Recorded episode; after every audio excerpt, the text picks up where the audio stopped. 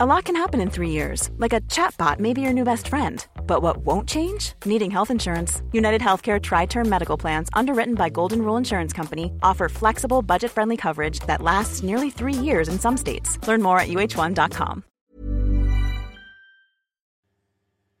Le MEDEF va bientôt changer de président. L'élection aura lieu le 6 juillet. Je suis avec Pierre Brageux. Merci d'être avec nous. Alors, vous étiez candidat à la présidence du MEDEF, mais vous avez décidé de rallier Dominique Carlac, qui est venu récemment euh, sur CNews.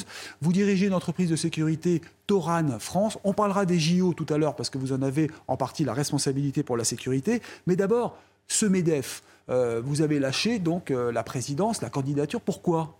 Je n'ai pas lâché. J'ai fait alliance avec Dominique Carlac. Je faisais partie effectivement des trois finalistes pour les deux derniers mois de campagne pour arriver au 6 juillet à l'élection. Et euh, avec Dominique Carlac, nous partageons énormément de convictions, de valeurs, et donc on a décidé de jouer collectif, de, nous renforcer, de peser euh, plus dans, le débat, et donc nous avons fait alliance, mais dans une équipe, puisque nous avons constitué une mm. équipe avec également Guillaume Quérault et Olivier Clotz, euh, dans une équipe, il y a une capitaine, en l'occurrence, c'est Dominique Carlac. Donc il faut préciser qu'en face, il y a Patrick Martin, un qui est candidat. Donc ça fait deux candidats finalement. C'est un duel. C'est ça. Alors vous avez été reçu par Elisabeth euh, Borne à Matignon. Euh, la question, c'est, elle vous demande d'augmenter les salaires. Qu'est-ce que, qu'est-ce que vous lui avez répondu? Est-ce que nous, chefs d'entreprise, nous demandons au gouvernement et à l'État d'augmenter les salaires des fonctionnaires? Non. Euh, ça n'est pas notre rôle, donc que chacun reste dans son rôle. Oui, mais enfin quand même, vous avez parlé de l'emploi aussi des seniors, c'était un sujet. Euh, euh, souvent, on se demande est-ce que les patrons sont prêts à jouer le jeu, notamment conserver les seniors au-delà de 64 ans? Bien sûr. Ou au moins jusqu'à 64 ans, j'allais dire. Absolument, il faut être cohérent avec nous-mêmes. le MEDEF a été peut-être un peu absent de ce débat sur la réforme des retraites. Maintenant, nous avons à gérer la mise en place de cette réforme. Il faut que nous soyons cohérents. Effectivement, il faut qu'on fasse tout ce qu'il faut pour garder euh, les personnes dans l'emploi, mais il ne faut pas voir simplement ça sur le, plan de la fin de carrière, il faut vraiment voir l'ensemble du parcours professionnel, de l'entrée dans la vie professionnelle à la sortie, et effectivement, il faut qu'on puisse encourager les entreprises à garder euh, les personnels le plus longtemps possible dans l'entreprise et dans l'emploi. Mais, euh, votre entreprise de sécurité, donc vous employez du monde, hein, puisque vous êtes chargé de la surveillance humaine, et Dieu sait si en ce moment les agents de sécurité sont importants, il reste jusqu'à quel âge chez vous?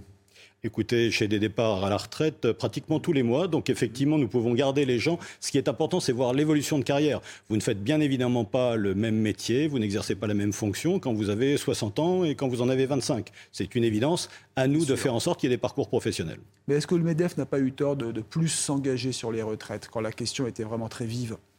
Écoutez, ça peut être un regret de ma part. Je pense que le MEDEF aurait probablement dû être un peu plus offensif euh, sur ce sujet parce que je pense que les entreprises sont en première ligne euh, sur cette question euh, des retraites. Donc j'ai été un peu déçu que nous ne soyons pas plus présents dans le débat d'idées.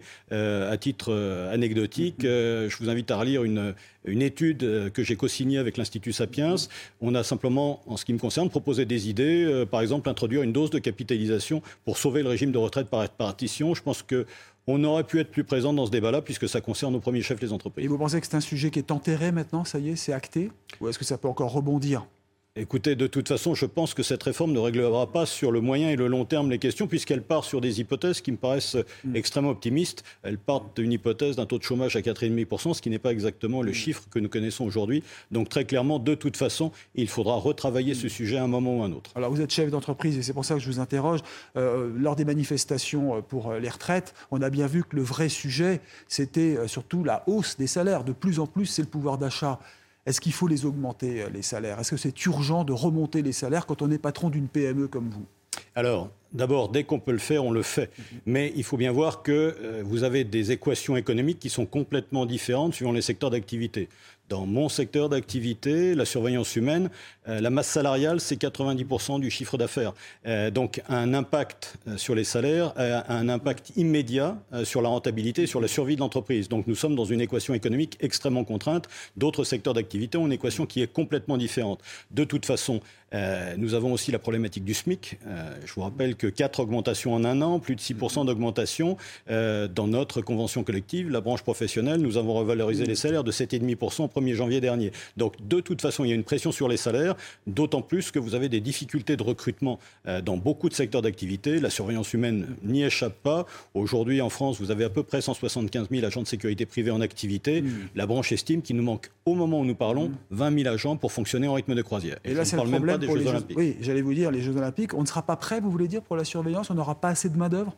La question ne se pose pas. Euh, nous devons être prêts. C'est une question d'image, c'est une question de réputation de la France euh, dans le monde entier. Donc nous devons être prêts. Mais l'équation est extrêmement compliquée. Il va falloir passer de moins 20 000 aujourd'hui à plus 25 ou 30 000 au moment des Jeux Olympiques. Donc c'est une équation extrêmement difficile, surtout que les problématiques de recrutement, il n'y a pas que la sécurité qui les rencontre. On va les trouver où ces agents? Je me souviens que l'Angleterre, pour ses JO à Londres, euh, avait manqué au dernier moment donc de la main-d'œuvre suffisante. Absolument. La vraie problématique, c'est effectivement ce déficit de ressources, ces problématiques de recrutement.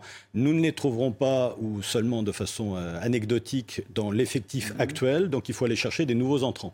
À titre d'exemple, parce que faire des constats, c'est très bien. Ce qu'il faut, c'est trouver des solutions, proposer des solutions. La Fédération française de la sécurité privée, dont je suis le président délégué, a lancé il y a quelques jours une campagne sur la féminisation des métiers de la sécurité. Parce qu'il serait extrêmement surprenant, pour ne pas dire aberrant, qu'on se prive consciemment ou inconsciemment, de 50% de la population. Donc il faut changer l'image de notre métier pour expliquer aux femmes qu'elles y ont toute leur place. Ah oui, vous lancez une campagne de, recrutement chez, chez la main féminine. Absolument. Énormément de postes peuvent être tenus et de d'excellente mm. façon par du personnel féminin. Et d'ailleurs, sur les Jeux Olympiques, mm. ne serait-ce que pour les palpations de sécurité, vous aurez mm. besoin d'effectifs féminins extrêmement importants. Or, ça n'est pas forcément spontané euh, et ce n'est pas l'image que nous avons dans le grand public. Merci beaucoup euh, Pierre Brageux, président de Toran France, entreprise de sécurité et ancien candidat à la présidence du MEDEF. Merci d'être venu sur CNews. Merci à vous.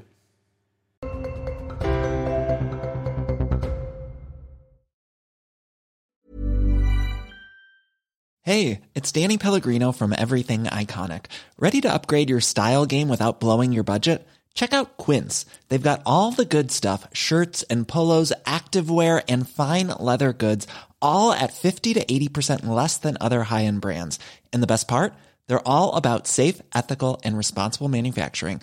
Get that luxury vibe without the luxury price tag. Hit up quince.com slash upgrade for free shipping and 365 day returns on your next order. That's quince.com slash upgrade.